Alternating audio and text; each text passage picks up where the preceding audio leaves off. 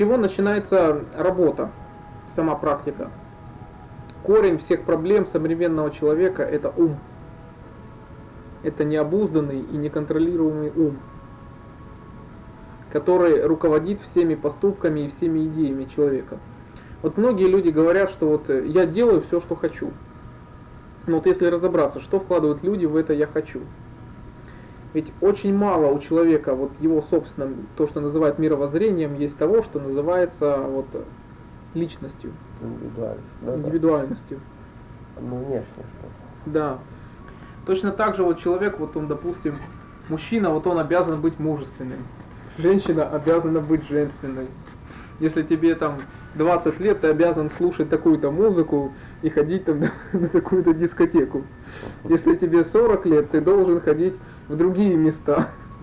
Ты должен надевать такой-то костюм, ты должен вести себя прилично и еще что-то ты должен делать. То есть э, человек, вот как только рождается, вот он уже должен быть гражданином страны, исполнять всеобщую воинскую обязанность, там, он должен родителям, он должен всем родственникам, он должен стране, которая его родила. Он забывает о себе. Да. То есть э, человек, он тут же имеет массу обязательств только самим фактом своего рождения.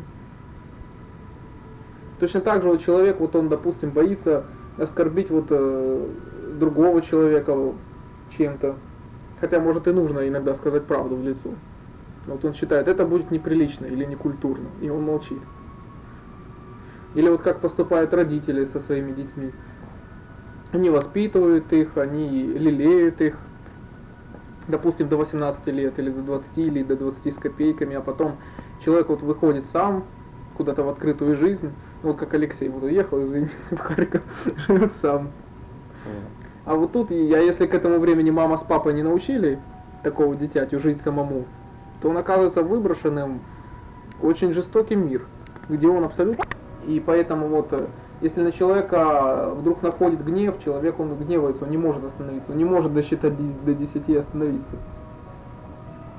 Если на человека находит какая-то вот э, мысленная идея появляется, то человек, э, да, вот он, если человека вот убедят, допустим, что вот если есть это, эти таблетки, это будет полезно для его здоровья, он будет есть, он получит язву желудка, но он будет верить, что это хорошо. Это ум и чувства. Это две вещи, которые неконтролируемы, не обузданы в человеке. Поэтому духовная практика в своем начале, она сводится к дисциплине. К дисциплине ума и контроля над чувствами. Потому что есть много людей, которые получают какие-то, ну вот христиане называют это откровением.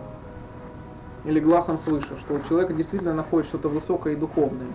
Но как обычно это описывают люди, что да, человек что-то испытал, а через пять минут он опять падает на эту грешную землю, очень больно ударяется о нее, и снова он живет внутри этих своих проблем. А почему? Потому что вот это беспокойство чувств, беспокойство мыслей, которое есть у человека, оно уничтожает вот этот тихий, тонкий внутренний голос, который идет. Поэтому первое условие в духовной практике – это достижение внутреннего покоя путем контроля над умом и контроля над чувствами. И вот когда в человеке возникает эта тишина, этот покой, вот тогда человек может услышать, что же постоянно говорит внутри него, что же это за источник. И вот тогда и начинаются вот эти раз, разные духовные состояния, только тогда. А иначе, да, действительно человек может что-то пережить, и что получится? Гордость. Человек, вот ко мне тоже приходил один буддист, который вот пережил что-то такое, что он в какой-то книге описано, что там какие-то красные пузыри он увидел, хм. когда он дыхание задерживал, еще там что-то, он какую-то йогическую технику практиковал. А вот он говорит, что вот он уже просветленный, он уже прошел все пути, он уже понаходил у всех ошибки, и его нельзя было даже убедить вот в том, что он еще далеко не прав. Он был уже убежден, вот и раз я видел красные пузыри, значит я уже все, я уже все это уже прожил. Поэтому гордость, самомнение, они уничтожают в человеке вот это духовное откровение, которое идет в нем. И только это создает в человеке подлинную гармонию. Иначе в человеке любое чувство, любая мысль, она тут же, она тут же гасит. то, что возникает в человеке. И ведь в действительности человек, который полностью контролирует себя, и только такой человек действительно может дать что-то и окружающим. Человек, который не поддастся какой-то эмоции, не поддастся какому-то наплыву чувств, а может трезво и спокойно оценить ситуацию. То есть только такой человек может и дать, э, допустим, совет какому-то окружающему человеку. То есть э, суметь наилучшим образом действовать в экстремальной ситуации. Или даже, или даже в обычной повседневной жизни только такой человек и сможет наилучшим образом решить любую проблему, который полностью сконцентрируется на решении этой проблемы, сосредоточится на том результате, который надо получить, и он сделает это. Поэтому контроль над умом и над чувствами это есть первая задача духовной практике. Это начальный этап духовной практики. Именно поэтому вот э, все читали в книгах, там особо выделяется медитация. Медитация как э, метод. Но для того, чтобы не запутаться, здесь я обычно различаю эти два понятия. Концентрация и медитация. Почему? Потому что слово медитация, оно обозначает не технику, не метод. Это, это состояние, это, это внутреннее состояние, состояние покоя. Это и есть медитация. То есть поэтому говорить техника медитации, это будет неправильно. Правильнее сказать техника концентрации. Вот так это будет наиболее сказать правильно, чтобы не ошибиться. Поэтому начальный этап, он начинается с техники концентрации. То есть человек, он э, занимается концентрацией ежедневно и регулярно. После того, когда у человека обретается определенный навык концентрации, ум человека становится спокоен и чувства обузданы, то человек он последовательно переходит к следующей стадии. Вот многие люди его спрашивают, а как вот э, я узнаю, медитация это или не медитация? Но здесь можно вот ответить, а как человек вот знает, вот, э, когда вот у него радость или горе, вот он же знает, что это радость, и знает, что это горе, ему не нужно это как-то называть. Точно так же, когда человек достигает состояния медитации, он просто знает, что вот это оно, и все, ему не нужно это называть. А иначе, опять же, это ум будет подсказывать какие-то решения, подсовывать конфетки. И все. В чем заключается метод концентрации? Метод концентрации заключается в том, что ум сфокусирован непрерывно на один объект, на один постоянный объект. Таким объектом может быть, э, допустим, какая-то точка. Любая точка на любой произвольной поверхности. Ее можно избрать на полу, на стене, нарисовать там, где угодно, на потолке, ее можно найти на дороге, ее можно найти в транспорте, где угодно. И таким образом нужно полностью сфокусировать все свое внимание на этой точке, не допуская уму отклоняться в сторону. А можно ли на внутренней какой-то точке? Это можно сделать, но это намного сложнее. Почему сложнее? Потому что человек, он может сам себе вообразить любую картинку. И незаметно он может податься на цепь различных всевозможных картинок. А когда есть эта точка, это же физический объект. То есть если ум куда-то отклонился, это сразу заметно, что он отклонен. Вот почему это особенно удобный объект. Можно сконцентрироваться даже на какой-то мысли, на какой-то идее, но опять же здесь возникает опасность. Да, опасность вот сбиться. Поэтому а. вот точка, она ну, всегда в любой момент знаешь, что вот или есть концентрация, или ее нет. Это в первых стадиях это нужно. Да, вот Потом привязка уже именно... сможешь дальше и на каких-то внутренних да, конечно. концентрироваться. А вначале лучше такой надежный, безопасный объект, в котором сто процентов можно сказать, что вот оно или есть, или нет.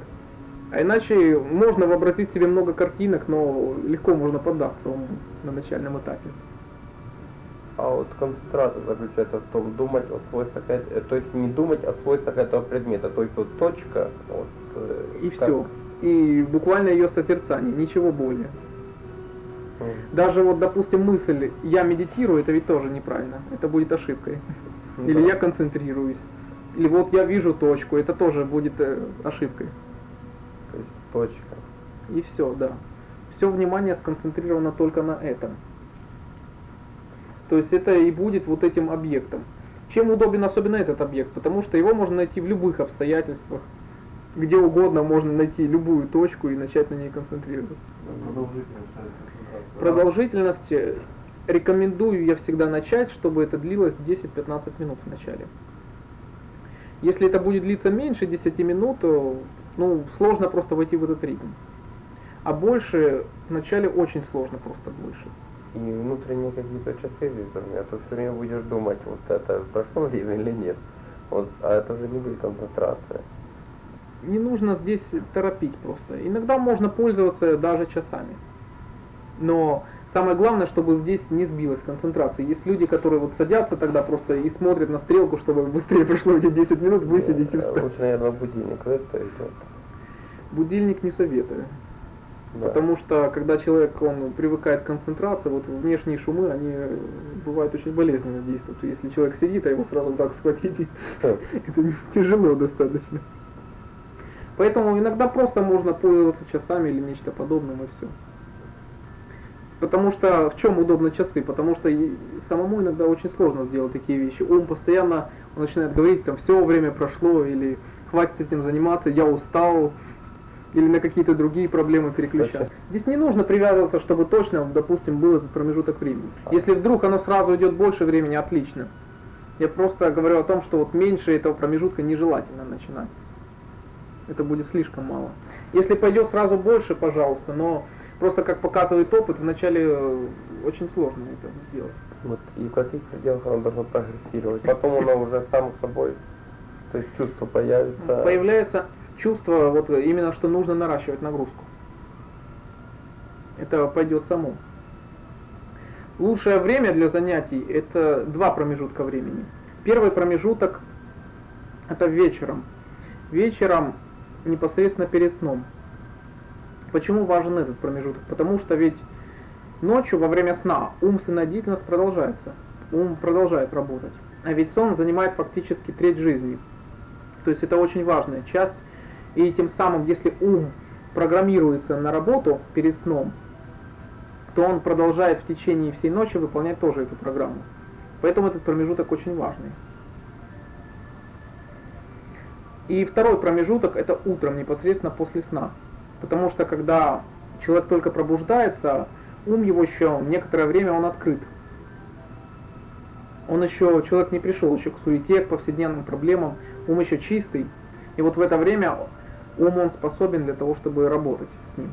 И, наверное, чем пораньше нужно подниматься с солнцем, как к этому вот, от- относиться. Скажем Или- так, э, совершенно принципиально это не важно, скажем так. То есть, в общем-то, это могут быть любые промежутки, то есть вот когда э, сон у, у разных людей он в разное время начинается и заканчивается. Вот в чем, кстати, тоже удобство этой техники. То есть это оно годится для любого режима дня. Даже если человек днем ложится, а ночью просыпается, это все равно годится. Но, безусловно, раннее время, оно удобно. Оно благоприятствует практике. То есть, скажем так, это желательно, но не обязательно, вот так будет правильнее сказать. Даже Если заниматься только эти два промежутка, уже можно достичь значительных результатов.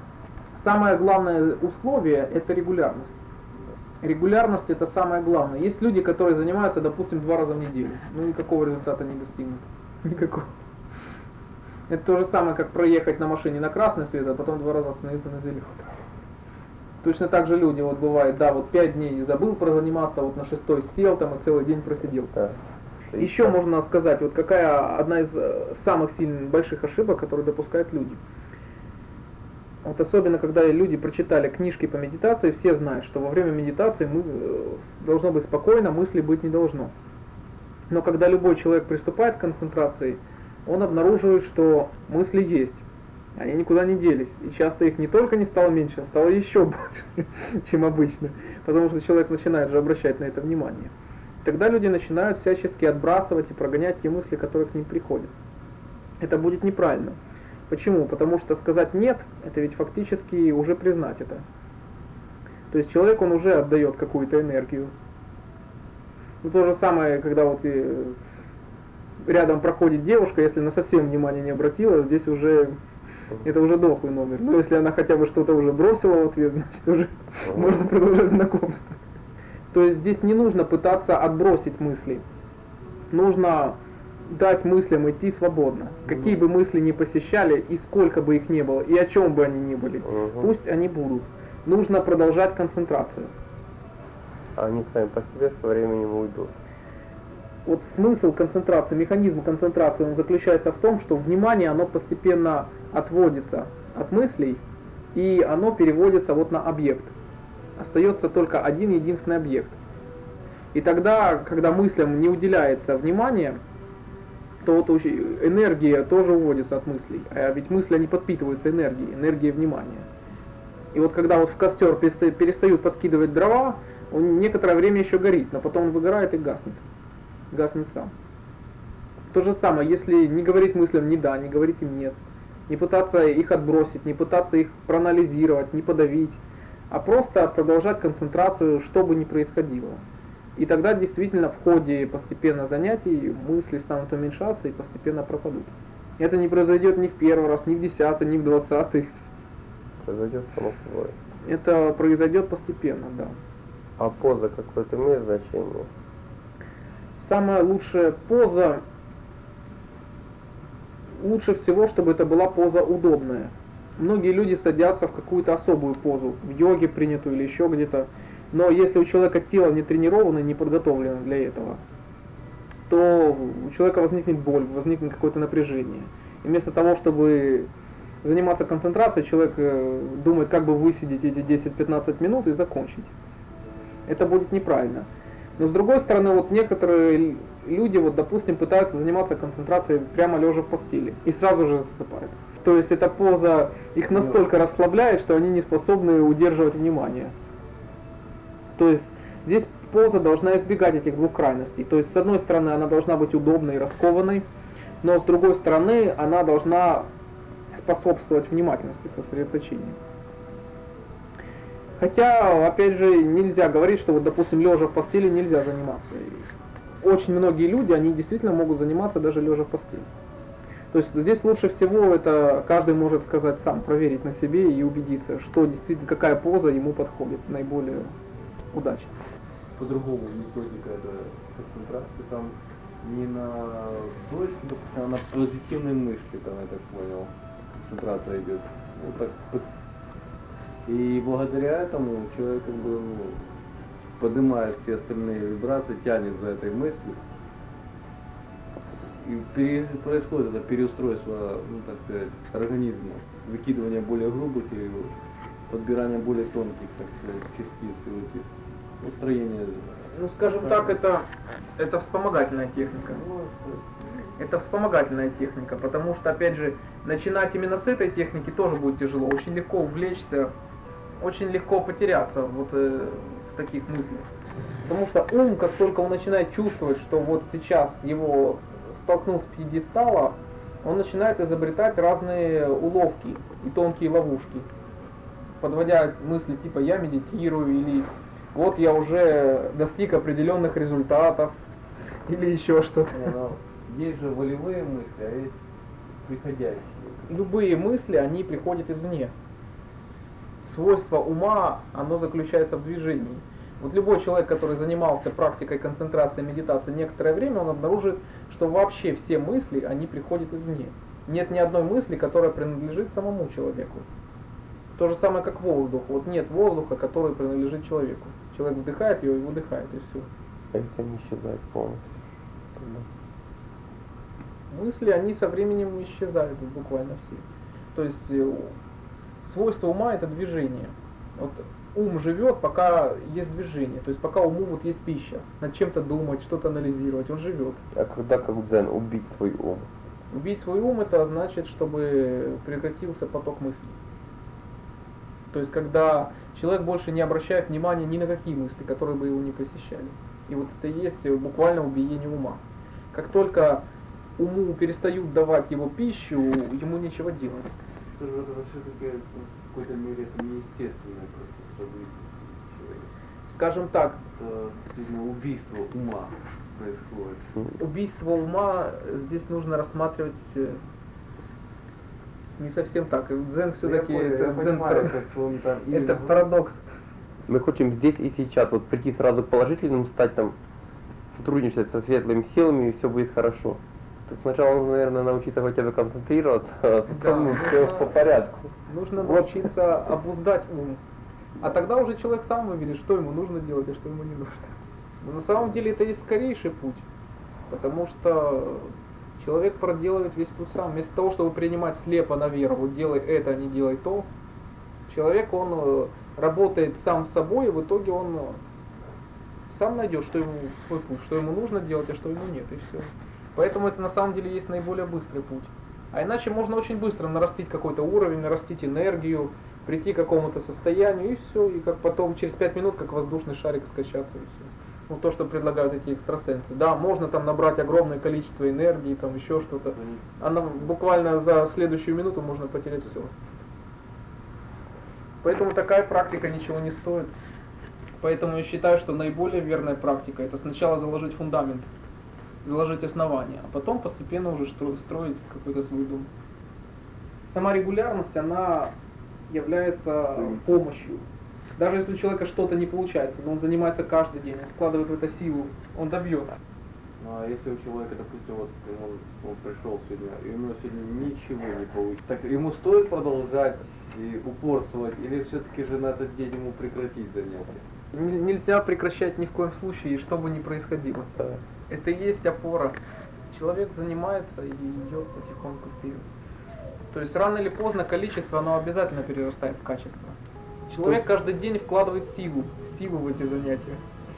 Хотя это не значит, что можно использовать только концентрацию. То есть, допустим, ведь можно и развивать и тело, и все остальное. Это не значит, что это нужно отбросить. Просто существует основной метод, а к нему можно прибавить что-то еще. И с этого идет начало в духовной практике. Какое-то количество людей специально для того, чтобы практиковать. То есть это как бы такое совместное устремление идет. Поэтому это выделяется как особый день. То есть самому можно работать сколько угодно, каждый день хоть или нет. Но когда идет коллективная работа, еще это еще более лучшая работа. Это я считаю, это есть самая лучшая техника. Как- Есть несколько других техник, которые наиболее эффективны, но я вам просто посоветовал начать с этой, а дальше просто будет видно. Я не сторонник того, что существовало огромное количество техник, а это всегда у людей разбегаются глаза, и в итоге люди ничем не занимаются. Лучше всего, когда у человека существует четкая и конкретная техника, то есть здесь человек уже не собьется. Человек вообще сам о себе ну, говорит чем угодно. Вот многие люди думают, что вот это не видно, но вот состояние, которого достиг человек, оно заметно буквально сразу же. Но даже когда человек вот он отвечает на какую-то фразу, он отвечает это по-разному. И вот когда человек это говорит уже совершенно в спокойном, контролируемом состоянии, это буквально сразу же заметно. То есть иногда мне даже не нужно, чтобы человек что-то говорил. Это может просто прийти, сесть и уже сразу все видно. Вот существует же такая наука, допустим, физиогномика, то есть где можно по лицу даже определить характер человека сразу же. Или по почерку, или еще. Существует масса наук, где можно сразу же определить характер человека. То есть состояние человека, которого достиг, оно заметно фактически мгновенно. Даже часто это заметно по вопросам, которые задает человек. Человек, чем он более понимает предмет, тем он э, задает все более глубокие вопросы. Поэтому даже вот когда мне приходит человек, я сразу вижу, каков он по вопросам, которые он задает. Поэтому состояние оно заметно фактически сразу. И чем меньше задают вопросов, тоже. Да, сразу заметно, молчит ли человек по глупости или он в действительности что-то уже знает. А это не так сложно, просто нужно немножко наблюдательности. Люди, они обычно не наблюдательны, они не следят ни за собой, ни за другими. Но просто когда ум становится немного тише и спокойнее уже, человек превращается в участника событий, он превращается в наблюдателя. Он наблюдает, что происходит вокруг него. Он не пытается вмешаться в этот процесс, он не пытается это как-то анализировать, он просто наблюдает. Ситуация концентрации. Но э, музыка, вот э, это медитация музыка, это уже стадия после вот прак- практики э, в концентрации. Как вот это Это возможно сочетать тоже. Во-первых, можно сочетать каким образом? Двояким. Допустим, можно концентрироваться на точке, и в этот момент музыка, допустим, она может убирать все внешние шумы совершенно.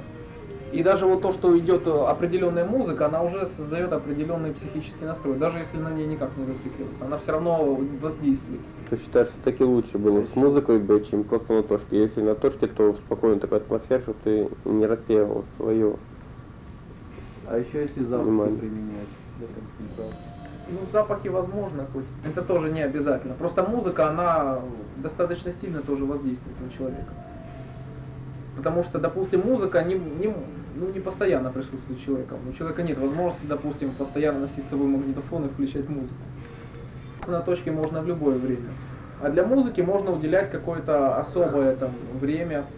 Или, допустим, когда в том же доме живешь, здесь очень плохая звукоизоляция, очень много шумов и с улицы, из других квартир. А возникла музыка, и уже сразу возникла особая атмосфера. И музыка, она создает ведь тоже определенную вибрацию, и пропитывается и стены, и все остальное, оно постепенно создает тоже такой медитационный центр своего рода. Благоприятное место. Да, которая создается буквально у себя дома или где угодно. Приятные мысли. То есть, когда у человека существует устремление к Да, духовной вот практике, это самое главное, чтобы когда он не допускает э, негативных мыслей, вот это и создает уже самую лучшую вибрацию. Музыка, разговоры на духовные темы, практика концентрации медитации здесь, допустим, она тоже создает это все вибрации определенные. И создает особую атмосферу. То есть это может быть даже какой-то угол в комнате, и он уже будет медитационным центром, своим собственным. То есть и тогда не нужно даже человеку будет куда-то ехать, в какой-то медитационный центр. В его собственной квартире может быть медитационный центр. Это тот проект, который я называю аура учения. То есть когда каждый человек уже своей собственной практикой может создать центр. себе храм. Да, то есть и может возникнуть такая цепочка храмов буквально во всех уголках. Можно судить даже еще до плодов. Истинный учитель не ложен, истинное учение не ложно. О том, что вот по этому сильно по этим признакам вот Да, можно то определить. есть определить, направляется ли, направляет ли этот учитель на духовное развитие, либо на какое-то внешнее знание. Можно определить сразу же, неважно, какими он словами говорит. И вот точно так же учение, направляет ли он на духовное или нет. То есть учитель, он требует внимания к учению, к обучению, либо к своей собственной персоне. Вот по таким вещам можно определить очень четко. Как вот э, сказано, вот еще в тантре было написано во многих текстах тантры, указывалось так, о том, что вот лучшее подношение, подношение учителю это подношение собственной практикой. И Вот настоящий учитель, он радуется не внешним дарам, он радуется практике учеников. Вот это настоящий учитель. И вот так можно определить одного учителя от другого.